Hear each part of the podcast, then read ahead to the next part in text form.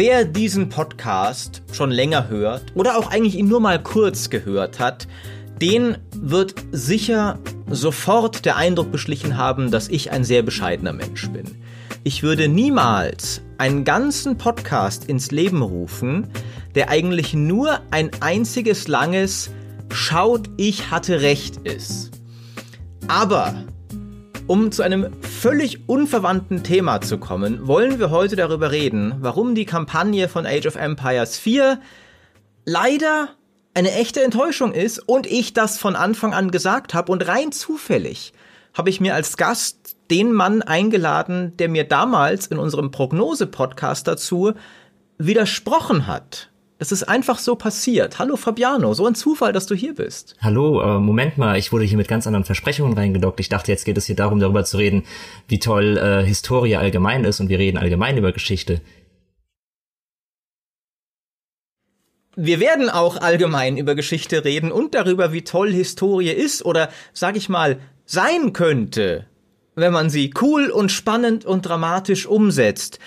Was Age of Empires 4 leider in seinen Kampagnen nicht so wirklich tut. Und damit äh, will ich klarstellen, wir reden hier nicht von der Ingame-Atmosphäre des Spiels, die finde ich durchaus gelungen ist, wenn auch mit Abstrichen wie bisschen komischen Animationen hier und da, sondern über die Inszenierung der Geschichte in der Kampagne selbst. Und Fabiano, wir sind uns ja durchaus, jetzt sind wir uns einig. Wir waren uns früher nicht einig. Wollen wir vielleicht erstmal nochmal kurz ähm, rekapitulieren, was sind diese Kampagnen und warum waren wir uns damals uneinig, ob das eine coole Idee ist oder nicht? Ja, das können wir gerne machen. Äh, die Kampagnen von Age of Empires 4 sind eben nicht mehr, wie es bei Age of Empires 2 der Fall war, dass man eine einzelne historische Persönlichkeit durch ihre Geschichte verfolgt und das alles auch so ein wenig narrativ aufgezogen wurde im Stil von irgendwelchen Tagebüchern von Leuten, die praktisch immersiv dabei waren, die uns das erzählen, sondern man blickt eben als moderner Zuschauer auf die Ereignisse und erlebt halt auch einen größeren Abschnitt, immer so ungefähr 100 Jahre pro Kampagne. Teilweise sogar mehr, ne? Also es, es ist je nach Kampagne. Der 100-jährige Krieg ist relativ exakt 100, aber ich glaube, es gibt auch welche, die 200 Jahre oder sowas umfassen. Stimmt, ja, der Aufstieg Moskaus, äh, der ist, glaube ich, sogar mehr als 200 Jahre. Auf jeden Fall ein größerer, ein größerer Rahmen, der dadurch erzählt wird, dass es halt nicht mehr diese Tagebücher gibt mit Leuten, die dabei waren, sondern dokumentarischen Stil hat. Also die Zwischensequenzen sind im Prinzip schon professionell gedrehte Doku-Szenen, in denen die Ereignisse eben etwas nüchterner betrachtet werden und nicht so sehr gefärbt von Leuten, die eben dabei waren und für die eine oder andere Seite gekämpft haben. Genau. Und ich fand damals schon, dass ganz grundlegend der Ansatz, eine Dokumentation draus zu machen, ein großes Risiko birgt, dass da halt dann keine spannende Story mehr erzählt wird. Wir müssen immer ein bisschen aufpassen. Im deutschen Wort ne, haben wir halt das Wort Geschichte ist sowohl History als auch Story. Also ich meine jetzt hier in dem Fall eine spannende Handlung, weil es ja ganz bewusst eben eher so rückblickend nüchtern analytisch sein kann, wenn man eine Doku macht. Während du damals der Meinung warst, der Ansatz ist durchaus interessant. Ja, und ich hatte ja auch meine Argumente dafür. Es ist ja nicht so, dass ich einfach nur gesagt habe, ich als der Mensch, der irgendwann in seinem Leben mal Geschichte studiert hat, poche immer darauf, dass Geschichte nüchtern und objektiv sein muss. Aber es ist halt schon so gewesen, dass Age of Empires 2 auch, auch wenn die Geschichte, die Kampagne gefärbt war von den persönlichen Geschichten der Leute, dass die, die Serie an sich immer schon einen Fokus darauf gelegt hat, irgendwie Geschichte auch lebendig zu machen und Leuten auch zu erklären, was Geschichte eigentlich ist. Die Inszenierung war nie überragend bei Age of Empires, das war noch nie so. Und es hatte halt eben auch seine Codex-Einträge mit diesen äh, mhm. schönen historischen Fakten zu verschiedenen Bereichen des Mittelalters, die man sich wirklich durchlesen konnte und die man halt, die sich Leute dann wirklich angesehen haben und die auch gebildet haben. Also total. Ich habe die voll gern gelesen früher. Also ich, ich bin mir ziemlich sicher, dass sehr sehr viele Menschen die äh, im Geschichtsunterricht gut waren, in ihrer Freizeit Age of Empires 2 gespielt haben. Absolut. Und ich würde auch sogar noch so weit gehen, dass, glaube ich, Age of Empires, und das war auch was, was die Entwickler, also der Bruce Shelley hat mir das auch mal erzählt, dass ihn das auch voll gefreut hat, dass Age of Empires, glaube ich, in durchaus einigen Leuten überhaupt erst dazu beigetragen hat, dass sie eine Faszination für Geschichte entwickelt haben.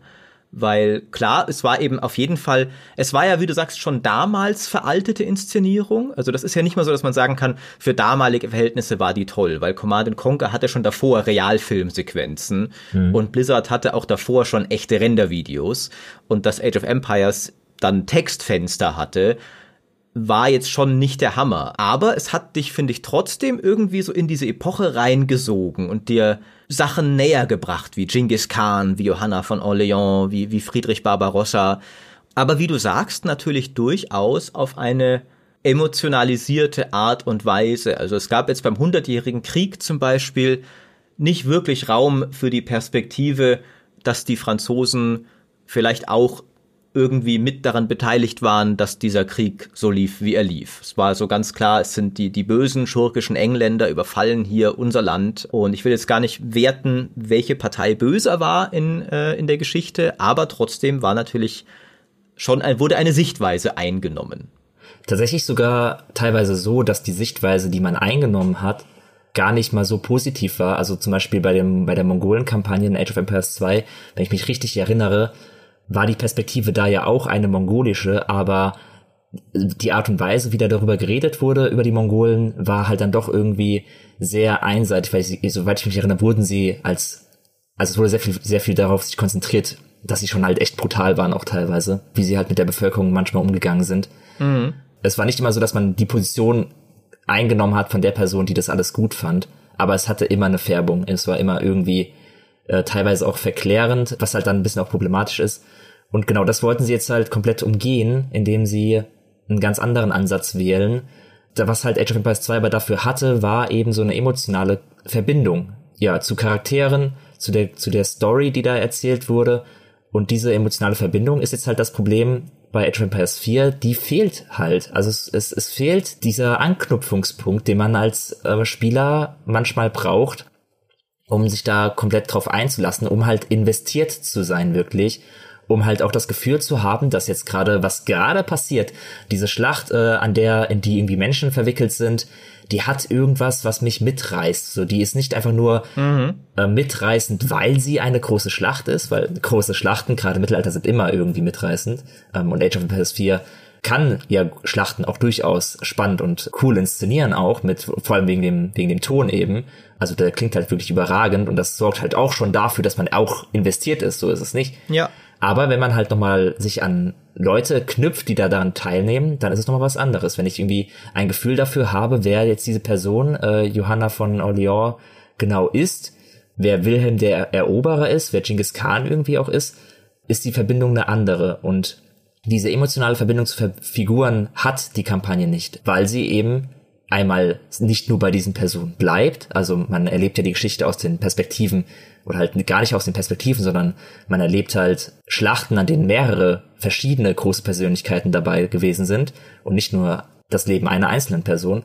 Und es geht halt auch gar nicht so nah ran. Also selbst wenn die Personen da sind, erfährt man sehr wenig über sie und äh, hört sie auch nicht reden und sieht sie, ich glaube, man sieht sie auch in den Doku-Sequenzen nicht irgendwie in der Form von, von Schauspielern, wie es manchmal bei so Ed Edutainment-Dokus äh, gemacht wird, ähm, dass halt Sachen nachgestellt werden mit Schauspielern, wo man dann auch. Man sieht, glaube ich, Genghis Khan einmal. Ja. Da gibt's eine Szene, wo gesagt wird, und dann ging er auf den Berg und hat gebetet. Und da ist dann einer von diesen Mongolen-Darstellern, weil sie haben ja so ein paar Szenen, wo man durchaus Figuren aus dem Mittelalter sieht. Ja. Also gerade bei den Mongolen ist das häufiger, dass man so Steppenreiter durch die Steppe spazieren sieht und sowas. Und ich glaube, da sieht man ihn mal kurz.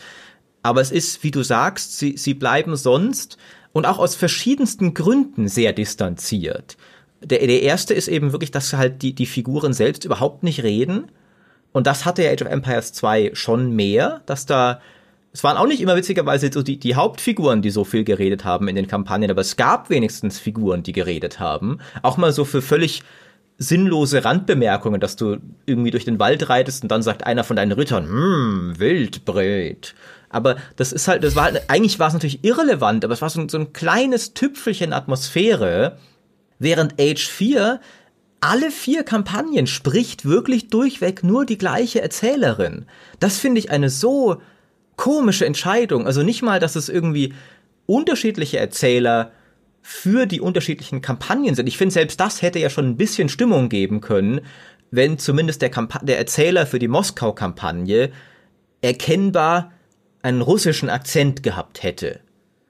Also wenn der zumindest geklungen hätte, wie jemand, der, der, also wahrscheinlich war das aber auch wieder bewusst, weil sie wollten ja wirklich, das ist ja offensichtlich ein Ziel gewesen, die Kameraperspektive weit rauszunehmen. Mhm. Und ich glaube, deswegen haben sie so diese immer gleiche, recht neutrale Frauenstimme gewählt, die zu keiner der Kampagnen authentisch in Universe passt. Ja, wobei ich mir da gar nicht so sicher bin, ob ich das explizit so gut gefunden hätte, wenn sie wieder mit diesen Akzenten gearbeitet hätten weil manchmal finde ich, wirkt es halt auch einfach ein wenig aufgesetzt. Die waren ja aufgesetzt früher, die waren ja total albern eigentlich, aber ich mochte sie irgendwie trotzdem. Diese, dieser Franzose war ja komplett übertrieben in der Kampagne, aber ich fand es total schade, dass sie für die Definitive Edition zum Beispiel auf Deutsch neue Aufnahmen ohne Akzent gemacht haben, weil ich fand die toll, die waren so bescheuert und, und irgendwie mochte ich sie, aber vielleicht ist, vielleicht ist das auch Nostalgie. aber dass es halt wirklich überhaupt nichts auch in den Missionen gibt, dass mal und äh, man muss ja eben nochmal wirklich klar betonen, Age 2 war nicht großartig inszeniert. Aber es sagt, finde ich, umso mehr aus, dass man sich während Age 4 trotzdem selbst seine bescheidenen Mittel irgendwie zurückwünscht. Dass halt in der Mongolen-Kampagne, in der ersten Mission, reitet Genghis Khan kurz an dir vorbei und gibt dir einen Auftrag. Und damit ist die Figur des Genghis Khan schon lebendiger als in der kompletten Mongolen-Kampagne von Age 4. Ja, es ist halt auch gerade, was du gesagt hast mit der Inszenierung auch in den Missionen, das ist ja das, finde ich, wo fast noch mehr Potenzial verschenkt wurde als bei den äh, Doku-Sequenzen in der Mitte. Das ist ja eigentlich eine gar nicht so schwere Methode. Also sie hätten ja schon sehr viel mehr so kleinere Momente einfach einstreuen können, die dafür ein bisschen mehr, also alles, alles ein bisschen lebendiger macht einfach, die ja. die Charaktere einen etwas näher bringen, die vielleicht auch mal irgendwie von mir aus sogar Figuren einführt, die es vielleicht gar nicht so gab oder so. Ich, ich, ich weiß nicht, es hätte halt so viele Möglichkeiten gegeben in den Missionen selbst, weil klar, wenn man sagt, man will diese Doku-Sequenzen haben, um halt eben diese Verantwortung zu übernehmen für Geschichte, auch zu sagen, wir wollen unser, mit unserem Spiel versuchen, Geschichte wirklich aus einer Perspektive zu, zu zeigen, die ungefärbt ist, weil das natürlich fast unmöglich ist, weil Geschichte immer irgendwie gefärbt ist, wenn wir darüber reden, aber zumindest die es eindeutiger versuchen, dann einen anderen Ansatz zu wählen. Mhm. Aber dann diese, den, den hätte ich durchaus auch als, als Bruch ähm, gerne gesehen, dann in den Missionen selbst sich die Möglichkeit rauszunehmen, wenn man halt schon drin ist, wo man in dem Bereich drin ist, wo eigentlich jeder weiß, dass das jetzt hier keine akkurate Darstellung der Ereignisse mehr sein kann. Also die werden sich bei der Schlacht von Hastings ist ja noch relativ nah an dem, was sie darüber wissen, aber die anderen Schlachten, sei es jetzt irgendwie bei, äh, bei Kiew oder was auch immer, oder irgendwelche normannischen Schlachten, die da noch geschlagen wurden, Primul und so weiter, dass die in echt nicht so abgelaufen sind wie eine ATS-Mission, das ist mir schon klar. Und dann kannst du ja auch diesen Bruch einfach einfach embracen, also einfach einfach wahrnehmen, umarmen und für dich nutzen und dann halt eben in den Missionen selbst deine, dein Storytelling etwas etwas schöner vorantreiben. Wobei, dazu muss man sagen, dafür hatten sie ja auch eine Begründung. Ähm, da haben sie mal mit dir im Interview drüber geredet, ja. wieso sie ihre Charaktere nicht sprechen lassen. Ich fand das ganz interessant, aber es zeugte mir für mich so ein bisschen so von irgendwie sehr überverkopfter Denke, also um ein Problem zu lösen, das nicht existiert hat. Sie haben halt gesagt, sie haben ja auch sich sehr viel Mühe gegeben, dass, und das ist auch super, dass im Spiel die Einheitensprüche historisch akkurat sind und vom Zeitalter zum Zeitalter sich ändern. Also wir als Deutsche können das beim Heiligen Römischen Reich am besten direkt live mithören, sozusagen, weil wir grob verstehen, dass das Deutsch ist, was die da reden. Und es wird quasi immer weniger altertümlich, je weiter du in den Zeitaltern voranschreitest. Und sie haben halt gesagt, es wäre dann komisch gewesen, wenn deine Einheitensprüche zum Beispiel jetzt alle mongolisch sind in der Mongolen-Kampagne. Und dann hast du Genghis Khan, der eine Rede hält auf Deutsch, damit du sie verstehst.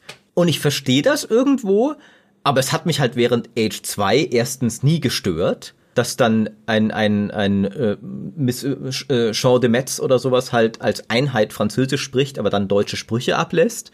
Und zum anderen, das hast du dann ja auch als Gegenargument gesagt, dann macht halt eine französische Rede mit Untertiteln für Johanna von Orléans draus. Das wäre doch sogar nur atmosphärisch gewesen, so Quentin Tarantino-mäßig.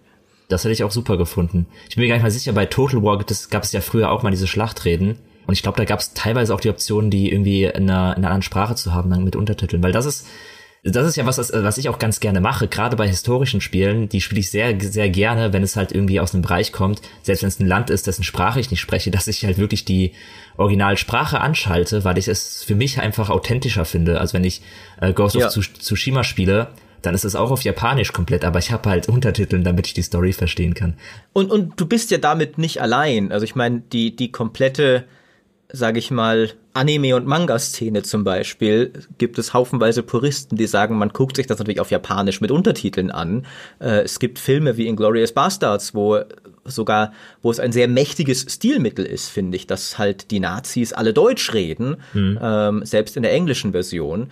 Und es gibt auch bei Spielen gibt's das ja zum Beispiel. Und äh, Iron Harvest ist ein Spiel, finde ich, mit dem man Age of Empires sehr viel zu seinen Ungunsten vergleichen kann, was Storytelling angeht. Iron Harvest hat auch eine Option, dass jedes Volk in seiner Sprache spricht. Was total cool ist. Das ist, äh, das ist halt echt ein gutes Beispiel. Halt, Iron Harvest ist halt echt so die Antithese zu, zu Age of Empires 4, weil es war ja echt, sag ich sag mal, der, der Gegensatz, ähm, weil hier das hat ja schon darunter gelitten, dass man, dass da nicht genug Tiefgang drin war, spielmechanisch, um da im Multiplayer langfristig wirklich Spaß mitzuhaben. Ja. Aber auf der anderen Seite hat es halt eine hervorragende Kampagne gehabt, die halt auch wirklich so erzählt war, wie man es sich eigentlich von einer ATS-Kampagne seit Jahren wieder gehofft hat, äh, sie erzählt zu bekommen. Und Age of Empires ist es genau andersrum. Ohne jetzt sagen zu wollen, dass die Kampagne wirklich kompletter Murks ist, weil es ist nicht so, dass man die nicht spielen kann. Also die nee. Missionen machen auf jeden Fall Spaß. Das ist, habe ich, war mir auch wichtig im Test, das ab und zu mal noch zu erwähnen, neben der ganzen Meckerei über die Inszenierung, dass die, dass die Missionen ja gut sind. Also es ist jetzt kein herausragendes Missionsdesign, wo man nur anhand der die gegebenen Aufgaben noch Jahre später darüber nachdenkt, wie, wie cool das war, die Mission. So ist es nicht, aber das muss jetzt auch nicht jede Mission sein oder jede, nicht jede Kampagne muss so sein. Und es hat auf jeden Fall den Bonus, dass die Kampagnenmissionen trotzdem unterhaltsam sind, trotzdem immer was Neues bieten, trotzdem es schaffen, die Eigenarten der ganzen verschiedenen Völker aufzugreifen. Und das macht die Kampagne ja trotzdem cool und spielenswert. Ja, ich fand auch, dass eben das Missionsdesign, es war, finde ich, schon so ein bisschen ATS-Missionsdesign nach Schema F, wobei ich der Fairness halber auch sagen muss, es gibt halt da auch Grenzen, so, also was du halt machen kannst. Gerade mit einem historischen Strategiespiel kannst du ja auch nicht ganz so ausgefallen werden wie zum Beispiel StarCraft hat ja eine Mission, wo du eine Basis hast, die du dann immer auf, auf so die du durch, die, durch, die, durch das Level fliegen lässt auf so einer Plattform. Das geht halt im historischen Spiel nicht. Es fühlte sich, finde ich, schon so ein bisschen malen nach Zahlen an, im Sinne von, jetzt haben wir wieder so eine Belagerungsmission, dann eine Angriffsmission, dann eine Mission, wo du keine Basis baust. Man, man kennt das ja inzwischen wirklich schon zur Genüge, wie halt klassische ATS-Missionsvielfalt aussieht. Mhm. Aber das macht Age of Empires 4 gut. Es hat ein paar ganz nette Sondermechaniken auch mal für bestimmte Missionen, die auch ganz lustig sind.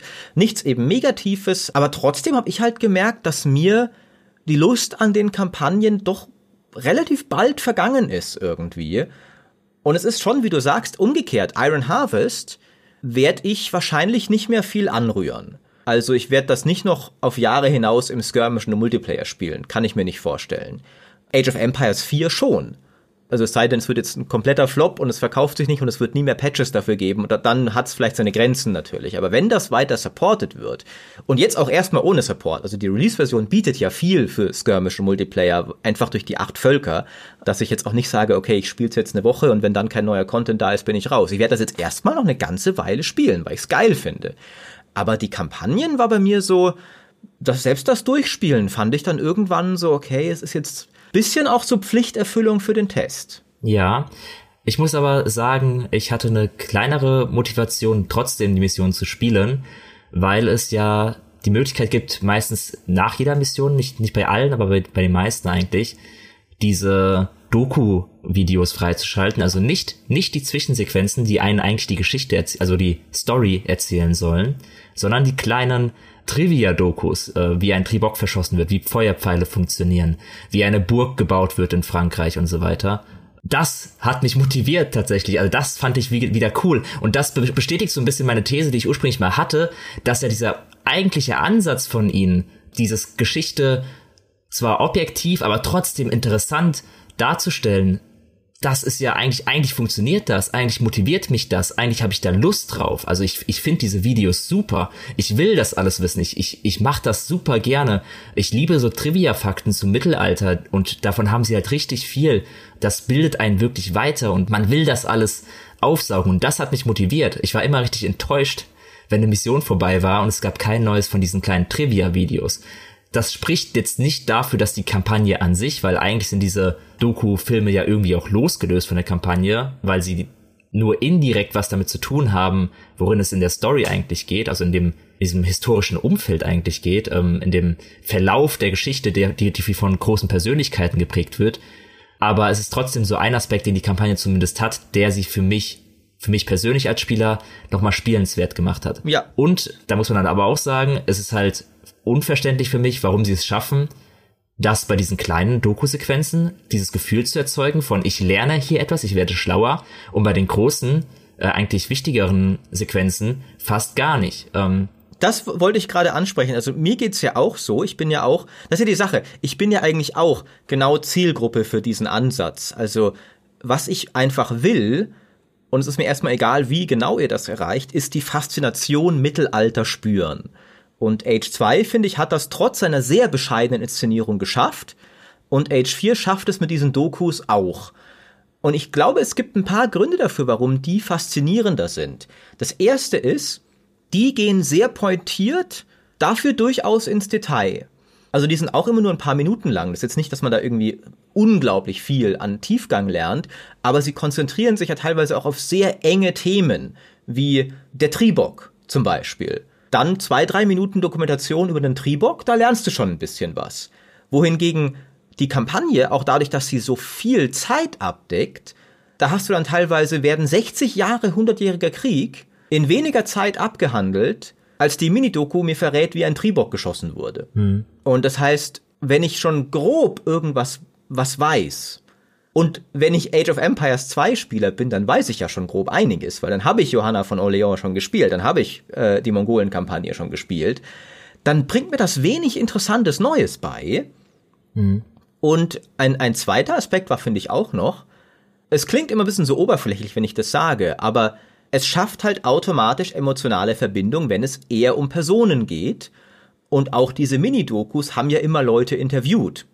Da, weil da spricht nicht nur die Erzählerin, da, da ist, sind, da reisen die zum Beispiel, das fand ich ein, ein super cooles Segment, sind die nach Frankreich gereist, wo Leute mit heutigen Mitteln, also mit, nee, mit damaligen Mitteln heute eine Burg bauen, neu. Und sie sprechen dann halt auch kurz mit den Leuten, die das machen. Und diese Leute sind ja für mich per Definition interessant, weil ich dieses Projekt so cool finde. Und dann denken wir, ah cool, und jetzt erzählt der Typ hier mir, wie er da, woher er das Gestein nimmt für seine Burg. Finde ich cool. Das ist super. Weil das ist auch was, was Sie im Interview gesagt haben. Sie haben halt, Sie wollten mehr die Geschichte von Fraktionen erzählen als von Persönlichkeiten. Aber die Sache ist halt, wir als Menschen, wir sind halt von Persönlichkeiten fasziniert. Sieht man halt auch an, an der Historie, wenn, wenn, auch wenn Leute begeistert über das reden, was sie an der Historie fasziniert, dann sind das oft Charaktere wie Julius Caesar, wie Genghis Khan, wie auch Johanna von Orleans zum Beispiel. Und, und dann ist es halt schon natürlich auch zum Teil Fraktionen, aber, aber auch eher untergeordnet zum Teil, glaube ich. Vor allem ist es ja nicht so, dass diese Personen dann nicht auftauchen würden. Sie sind ja trotzdem Teil des Geschehens. Und ich glaube, es wäre ja trotzdem möglich gewesen, in diesen Doku-Sequenzen zwischen den Missionen dann 30, 40, 50 Jahre zu überspringen und dann zu sagen, jetzt in dieser Phase des Krieges wurden sehr viele Schlachten verloren, ohne wirklich einen Bezug dazu zu haben, vielleicht irgendwann mal da eine Doku reinzustreuen, die einzelne Person etwas genauer beleuchtet. Also dann auch gar nicht, dann wäre es vielleicht auch gar nicht so wichtig gewesen, den Leuten zu zeigen, wie dieser Konflikt über sich über die Jahre entwickelt hat, sondern sich einfach mal an einigen Stellen Zeit zu nehmen, für diese Persönlichkeiten. Vielleicht sogar anstatt, äh, kann man auch sagen, vielleicht anstatt einen, einen Zusatzdoku dazu zu haben, wie ein Triburg funktioniert, eine Zusatzdoku dazu zu haben, wer jetzt eigentlich Kaiserin Mathilda war. Stimmt, ja. Ich habe halt das Gefühl, letztlich erfüllt die Kampagne von Age of Empires 4 überhaupt nicht das, was sie sich erhoffen, weil ich glaube ganz ehrlich, wenn die Leute das durchspielen, jede Kampagne, die Normandenkampagne, 100-jähriger Krieg und so weiter, ich bin mir 100% sicher, die Menschen die das durchgespielt haben, werden danach die Leute, die darin vorkamen oder die Konflikte, die da ausgetragen wurden, nicht im Kopf behalten. Also ich merke das jetzt schon. Also ich merke, dass ich halt teilweise darüber nachdenke, wer waren jetzt diese Leute und ich vergesse andauernd ihre Namen. Selbst selbst dieser, diese eine coole Mission, die es bei den Engländern gibt, dass man diese Freischärler in der Wildnis um die Burg herum anführen muss und da ist so ein, da ist so ein, ja, ein, ein, ein Wilhelm ist halt dabei. Ich vergesse immer, wie sein, wie, wie sein genauer Na Nachname ist, aber es ist ein, ein Wilhelm äh, mal wieder, der diese Freischärler anführt. So, und den kannte ich vorher nicht. Aber trotzdem bin ich schon dabei, ihn wieder zu vergessen, weil diese eine Mission ist hängen geblieben, aber über ihn selber erfahre ich fast gar nichts. Ich habe immer auch mal gegoogelt, das äh, war sogar sehr interessant, weil, weil dieser Wilhelm, der ist sogar nach diesem Krieg der hat ein relativ erfülltes Leben geführt, was ich eigentlich, eigentlich sehr, schön fand, weil oft liest man dann über historische Persönlichkeiten und findet dann heraus, ja okay, und dann sind sie halt irgendwann doch hingerichtet worden oder irgendwie an der Pest gestorben.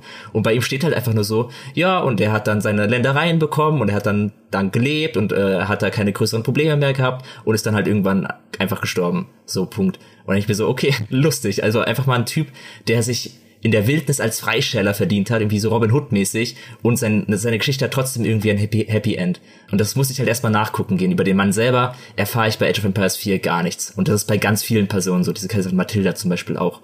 Habe ich keinen Bezug mehr zu. Weiß ich, ich weiß nicht genau, wer das war. Die ist irgendwie, irgendwann ist sie aus einer Burg geflüchtet. Okay, aber sonst erfahre ich nichts über sie. Oder auch die, die Nachfolger von Genghis Khan, wenn es nicht gerade Kublai Khan ist, den man ja auch ein bisschen kennt, vergisst man das alles. Oder dieser Dimitri von der von der von den bei dem Aufstieg Moskaus mhm. die werden die Leute werden diese Menschen vergessen weil sie eine zu kleine Rolle spielen in der Kampagne von Age of Empires 4 und damit erfüllt es ja gar nicht das was es eigentlich hätte machen sollen. Dass man halt sich ein bisschen auch an die Konflikte erinnert worum es da eigentlich ging.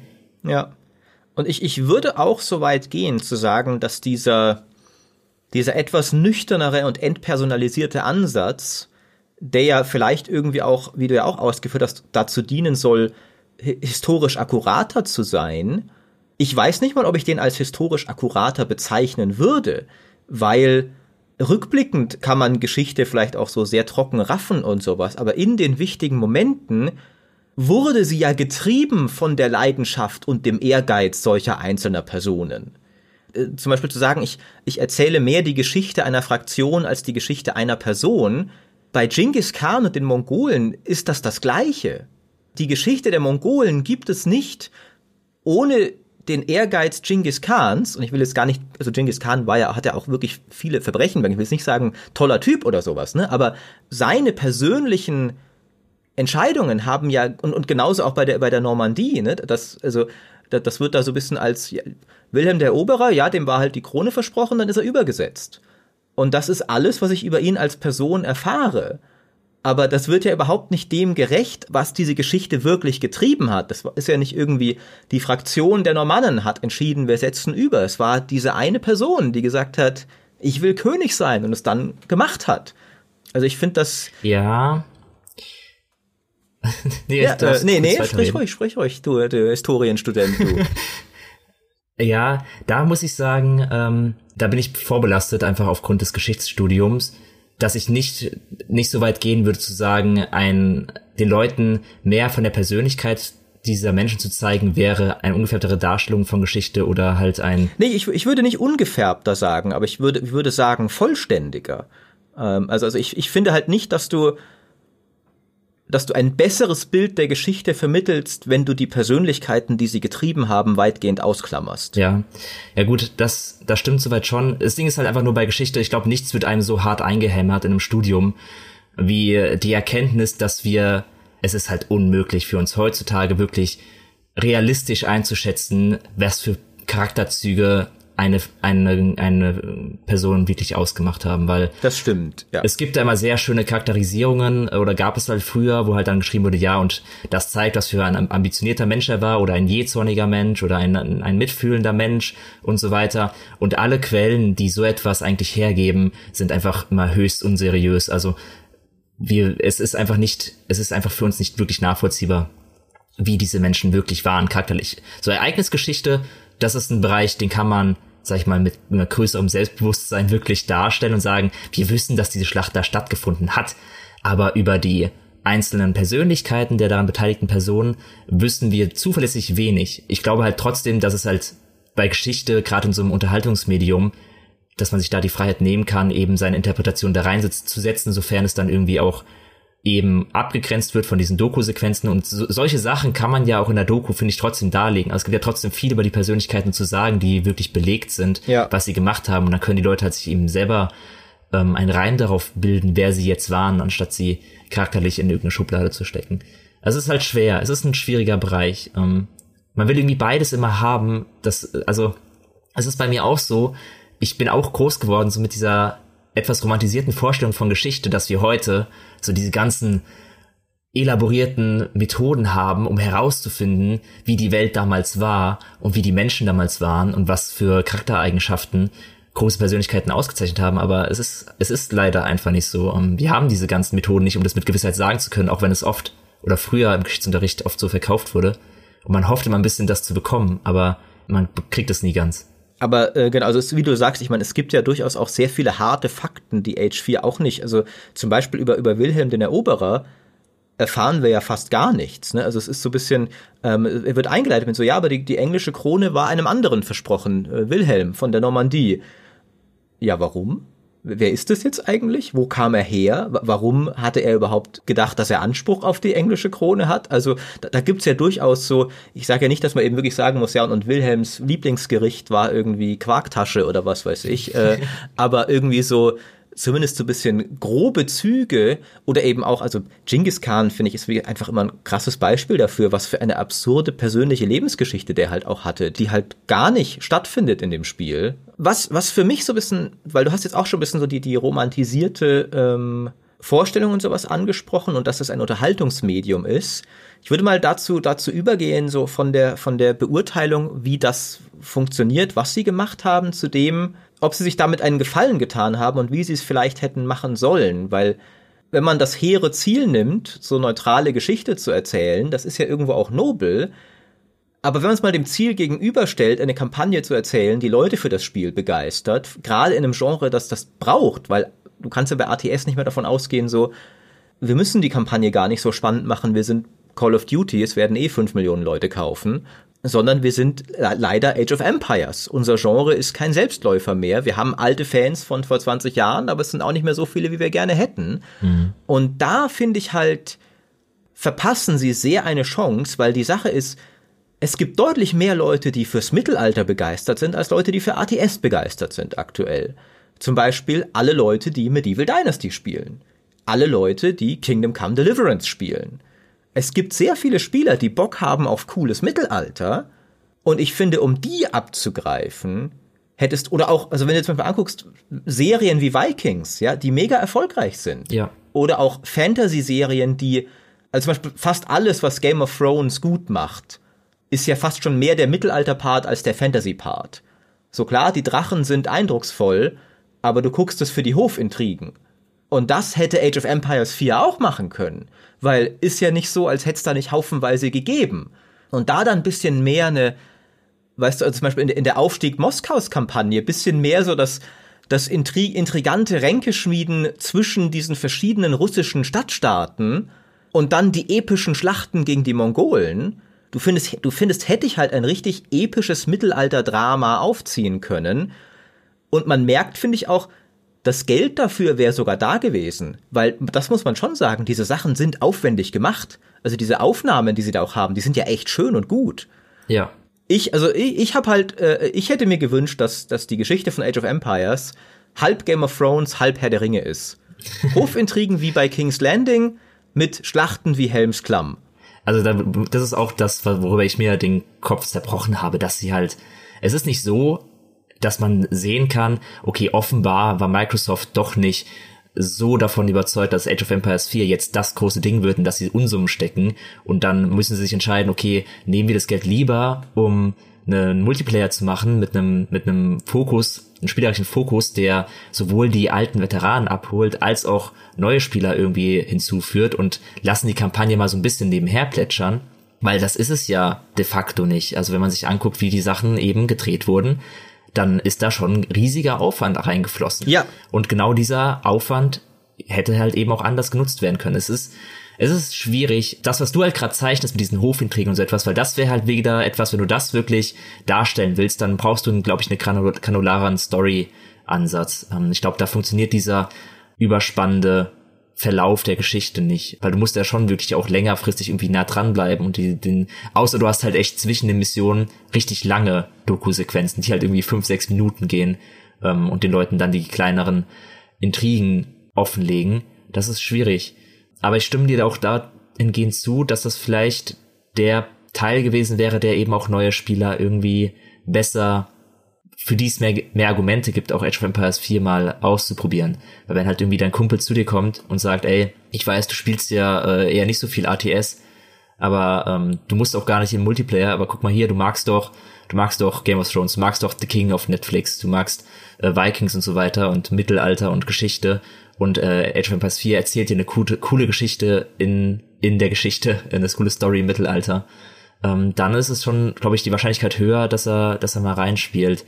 Genau. Es ist schwer. Ich bin halt immer auch ein bisschen, ähm, grundsätzlich mag ich ja, also das habe ich ja schon oft gesagt, ich finde ja die Idee, die sie haben und dass sie Geschichte so darstellen wollten, eigentlich sehr nobel. Und ich finde auch gut, was sie gemacht haben, dass sie halt diese Idee hatten, diese Vision ihrer Kampagne und mhm. sie halt einfach durchgezogen haben. Weil das muss man auch mal sagen, es ist natürlich letztlich schade, dass es einen emotional nicht packt, aber ich weiß es immer sehr zu schätzen, wenn Entwickler wirklich eine Vision haben, die sie dann durchziehen wollen, die zu der sie stehen, ähm, die sie auch verteidigen können, muss man auch sagen. Sie haben ihre Argumente dafür, warum sie es gemacht haben, auch gemessen an Age of Empires 4 selbst oder halt an Age of Empires als Serie, weil äh, sie haben ja auch argumentiert, dass der Grund dafür, dass sie diese großen umfassenden Konflikte, Geschichtsverläufe über 100 Jahre gemacht haben, einfach daran liegt, dass Age of Empires ein Spiel ist, bei dem innerhalb von, weiß ich 30, 40 Minuten einer Multiplayer-Kampagne eben 500 Jahre vergehen, also von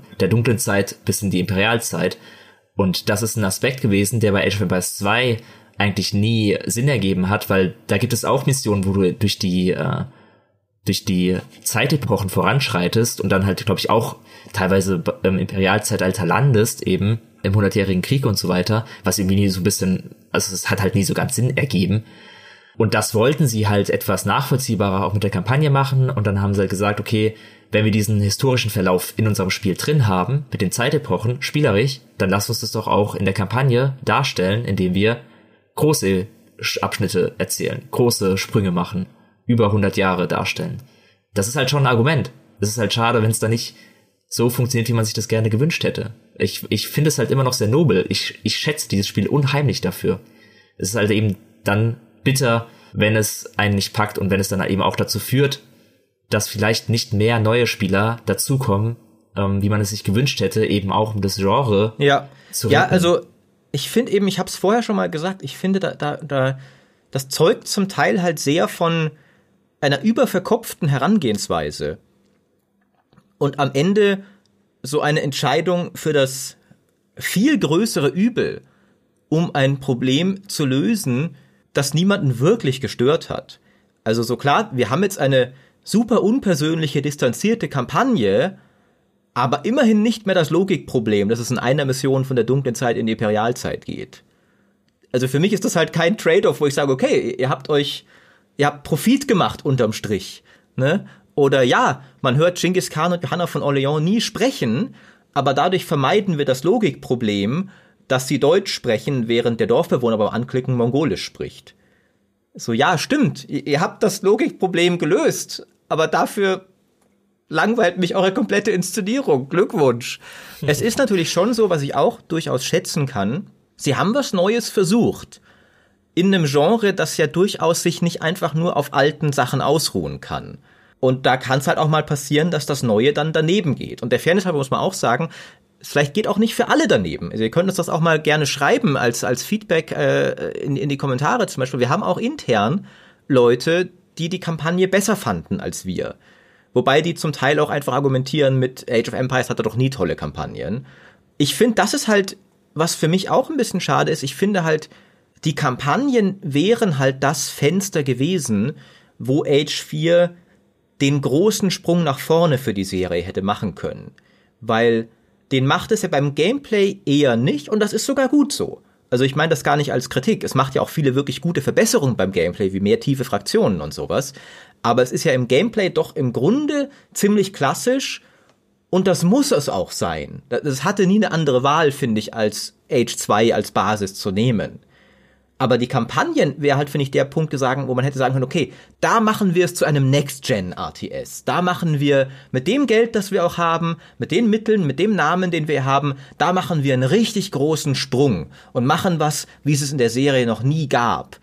So vom reinen Aufwand her haben sie das auch. Also diese Realfilmsequenzen sind, wie gesagt, teilweise auch, die sind ja auch gut. Also für sich so optisch sind die schön anzuschauen.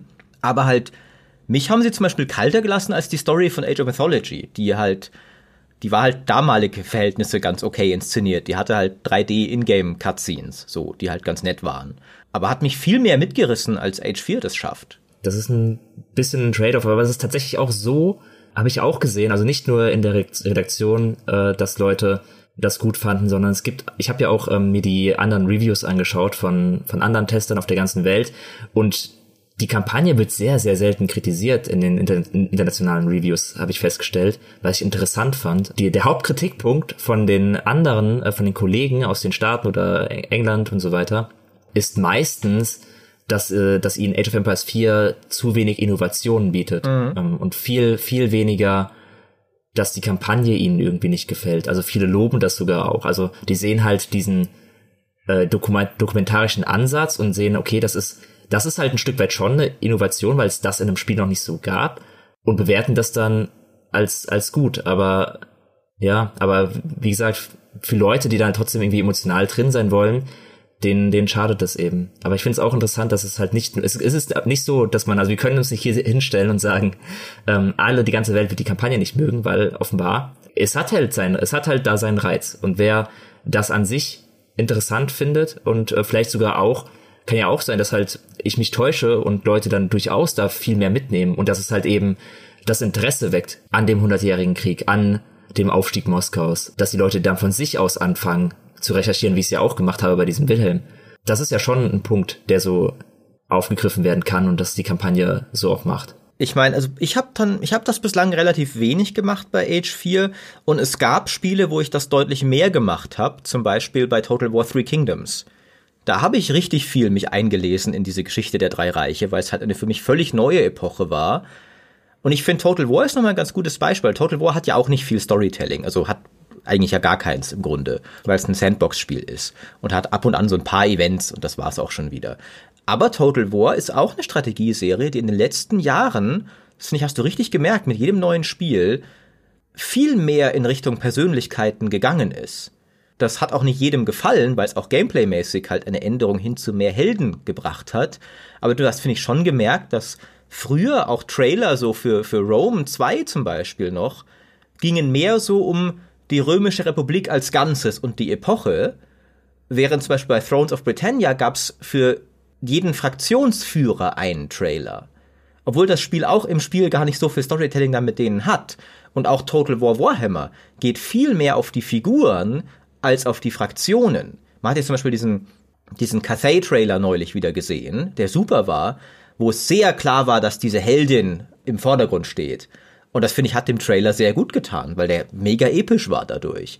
Und bei Three Kingdoms auch. Also ich finde wirklich, dass halt Age of Empires 4 hier so ein bisschen auf dem Holzweg ist. Einfach was, was, was die Möglichkeit angeht, emotionale Bande zu knüpfen. Und ich, ich bin sicher, es gibt ein paar Zuhörer jetzt schon, die die ganze Zeit die, den Kopf schütteln, was für ein oberflächlicher Sack ich bin, dass ich sage, ah, ich äh, will doch gar nicht so sehr die historische Genauigkeit, ich will emotionale Bindung an Persönlichkeiten. Aber ich glaube halt einfach, das ist, wie der Mensch funktioniert. Also wie, wie, wie wir uns emotional investieren in etwas. Und ich hätte mir halt gewünscht, weil ich wünsche halt Age of Empires 4 Erfolg. Und ich wünsche mir, dass es neue Leute fürs Genre begeistert. Und ich finde es so traurig, dass es da, glaube ich, sich bisschen selber im Weg steht. Ein Punkt übrigens, der mir jetzt auch gerade, während äh, du das gesagt hast, eingefallen ist und der damit im Zusammenhang steht, gerade weil du ja gesagt hast, dass du bei Three Kingdoms eben ein Interesse äh, bekommen hast für diese Zeitepoche und sie dir angeguckt hast. Klar, das lag natürlich auch an den Persönlichkeiten. Also, ich glaube, du liebst ja Sao Sao und so weiter. Aber es liegt halt eben auch daran, dass wir diese Epoche einfach nicht sehr gut kennen. Also ist das historische China oder die Romans of the Three Kingdoms und so weiter. Und deswegen, das ist noch ein Punkt, den ich finde, den man H4 auch ankreiden kann in der Kampagne. Die Auswahl an historischen Epochen, die man jetzt in der, in der Release-Version bekommt. Ähm, weil ich finde es zum Beispiel ein bisschen seltsam, dass man halt einmal die Normannen hat, wo man mit England gegen England und ein bisschen gegen Frankreich kämpft und dann den Hundertjährigen Krieg, wo man mit Frankreich gegen England kämpft. Zumal der Hundertjährige Krieg jetzt auch nicht gerade so die Epoche ist, die, äh, sag ich mal, die größte, das größte Fragezeichen bei den meisten Leuten aufwirft. Und gleichzeitig lässt man halt Fraktionen hinter sich, die es in dem Spiel ja gibt, wie die Abbasiden-Dynastie und das Delhi-Sultanat von dem man vielleicht deutlich weniger weiß, weil Abbasiden-Dynastie ist ja nicht automatisch so, das sind ja nicht die Sarazenen oder so mit Saladin und so weiter, das ist ja was anderes. Und das hätte ja vielleicht mehr Potenzial noch gehabt, über diesen dokumentarischen Stil für Interesse zu sorgen, weil das sieht man auch bei, bei dem Aufstieg Moskaus. So von den Russen, keine Ahnung ich habe da keine Ahnung von.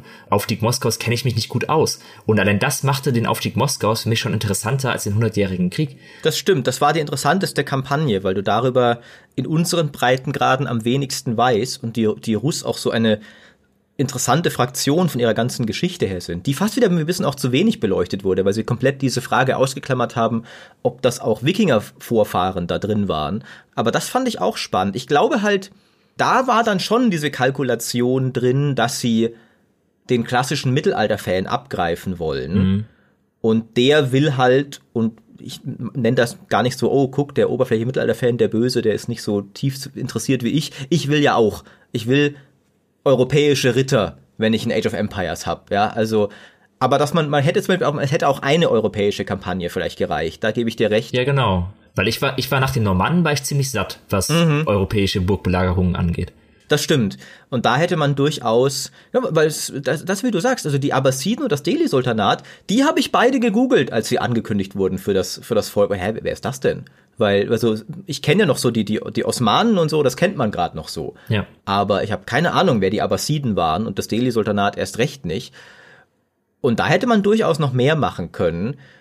Und es ist, es, das ist wiederum, glaube ich, halt durchaus ein schwieriger Balanceakt, dass du halt, du brauchst halt schon auch ein paar Sachen, wo Leute schon eine Faszination haben. Mhm. Weil gleichermaßen kannst du auch nicht sagen, okay, guck mal, unsere Kampagnen sind Abbasiden, Delhi-Sultanat und Russ. Und nichts davon sagt dem, dem, sage ich mal, vielleicht, ich will jetzt gar nicht oberflächlich sagen, aber halt dem, dem, dem Hobby-Mittelalter-Fan ist vielleicht das richtige Wort. Ja. Nichts davon sagt dem überhaupt was. Und dann kriegst du ihn auch nicht. Ähm, während halt auch Genghis Khan ist halt Mongolen, ne, kennt jeder, ist spannend. Gleichzeitig glaube ich auch, da bin ich jetzt vielleicht ein bisschen zynisch, dass auch ein bisschen die Märkte eine Rolle gespielt haben, wo sie vielleicht erhoffen, das Spiel zu verkaufen. Mhm. Und wir wissen, Europa ist da natürlich wichtig, weil hierzulande Strategiespiele und Mittelalter sind beliebt. Der russische Markt ist auch einer, der, glaube ich, für Strategiespiele nicht unwichtig ist. Und halt der asiatische Markt der mit der Mongolen-Kampagne vielleicht abgedeckt wird, der chinesische Markt.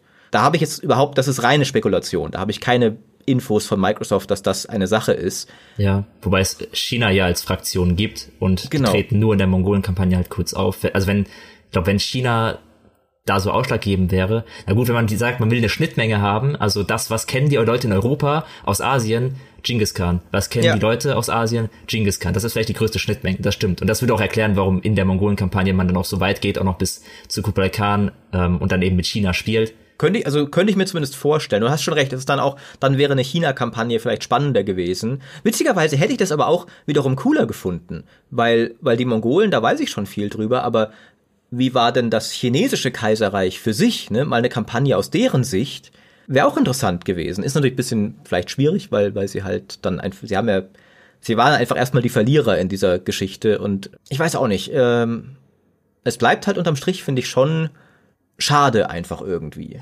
Ich, es ist, es ist schade, ähm, ich will nur noch mal auch so ein bisschen betonen, weil ich das ja auch so ein bisschen auf meine Ehre retten, ehrlich gesagt. Ich finde es schade, dass es, ähm, dass es so wie es jetzt ist, nicht diesen emotionalen Hook hat. Ich finde den Ansatz immer noch sehr gut.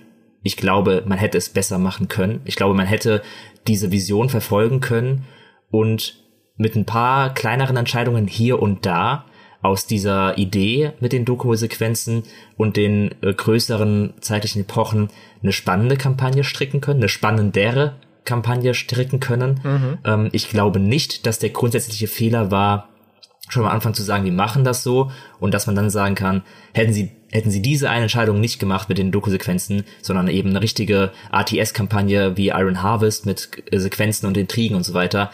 Klar wäre das cool, cool gewesen, aber ich glaube immer noch daran, dass die grundsätzliche Idee nicht falsch ist, sondern man hätte sie anders durchführen können. Eben indem man, wie ich auch schon gesagt habe, äh, diese Doku-Sequenzen noch ein wenig anreichert mit eben Ingame-Sequenzen, die dann, wo sich etwas mehr erzählerliche Freiheiten genommen werden und Sachen besser inszeniert werden, als sie es machen.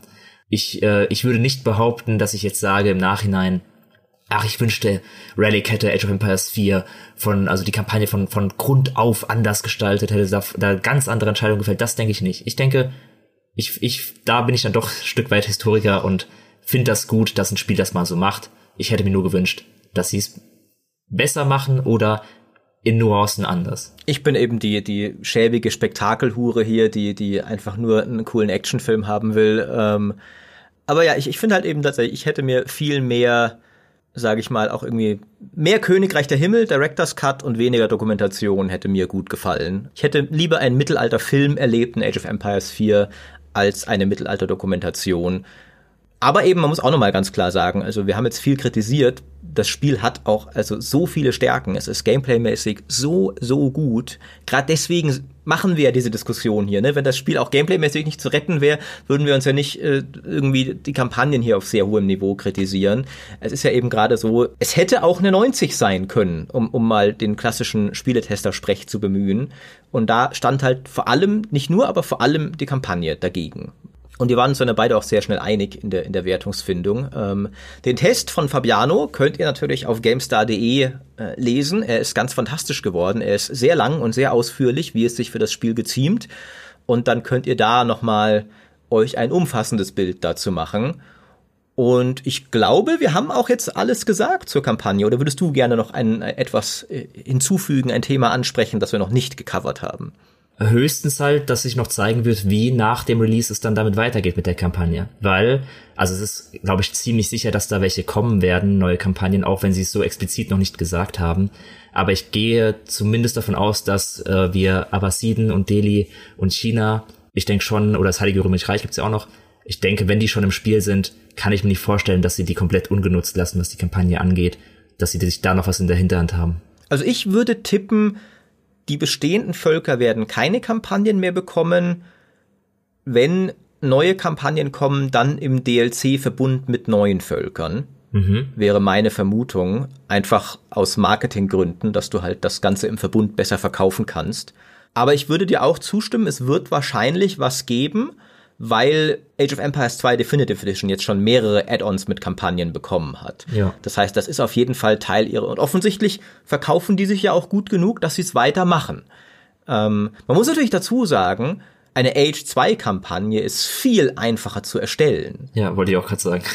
du brauchst nur Zeichnungen, Textfenster, ein paar Sprecher und musst dann in diesem Map-Editor halt 2D-Missionen basteln, was auch schon einzelne Modder machen können, und zwar richtig gut wohingegen eine Age-4-Kampagne jetzt vor allem nochmal diese, diese Aufnahmen und so neu zu machen. Also selbst wenn sie einen anderen Ansatz wählen, der gleiche, also die gleiche Art von Aufwand, selbst wenn wir sagen, die nächste wird mit Schauspielern zum Beispiel, ne, dann ist das ja immer noch ein Riesenaufwand.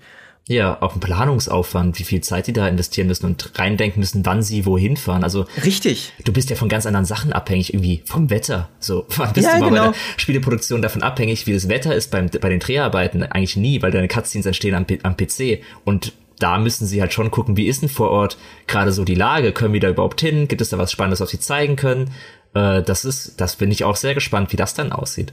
Ich, ich, also ich würde ehrlich gesagt tippen, dass was auch immer, also wenn es sie gibt, DLC-Kampagnen, auf eine einfachere Weise inszeniert werden.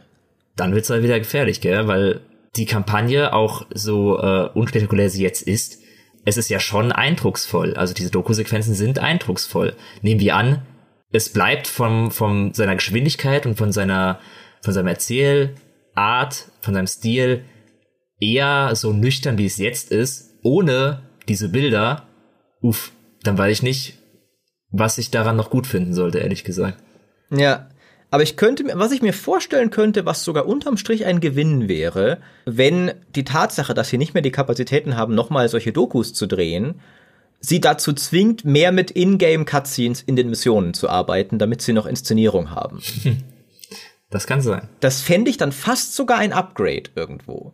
Also es sei denn, das sind auch wieder nur Kamerafahrten, wo die Erzählerin drüber redet. Da, da will ich dann schon eine Schlachtrede hören von meinem Fraktionsführer, ne? Also. Vielleicht haben sie auch deine Kritik zu sich zu Herzen genommen. Du hast ja mit ihnen drüber geredet. Und dann denken sie sich, der Maurice, irgendwas geben wir dem noch. Vielleicht. Ich hoffe es ja sehr. Aber die Tatsache, dass anscheinend wir da auch so ein bisschen allein auf weiter Flur stehen, erfüllt mich nicht gerade mit. Ich, ich bin.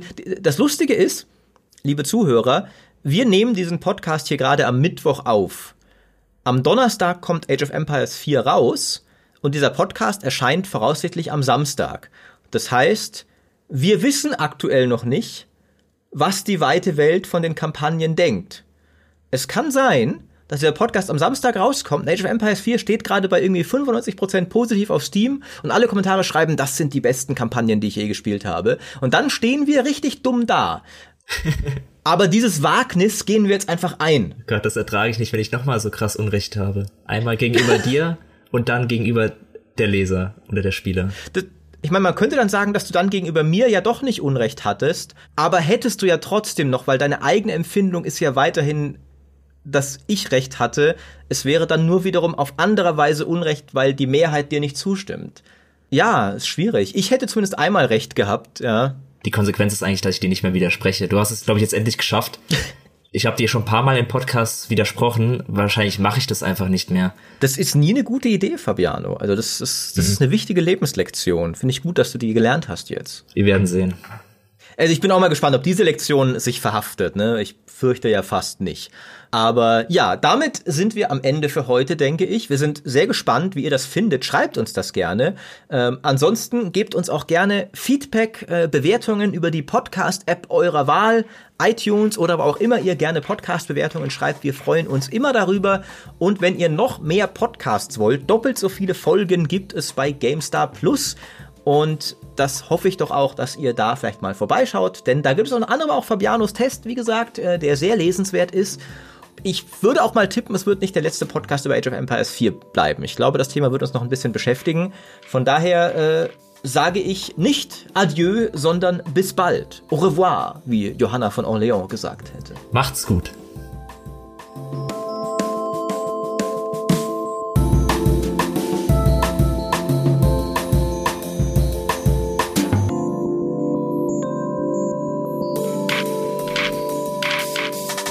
Das hätte sie nicht gesagt. Nee, das sagt das Heilige Römische Reich. Stimmt. Machen Sie es gut. Aufgeheiße. Wir hören besser auf jetzt. Mmm, Wildbret.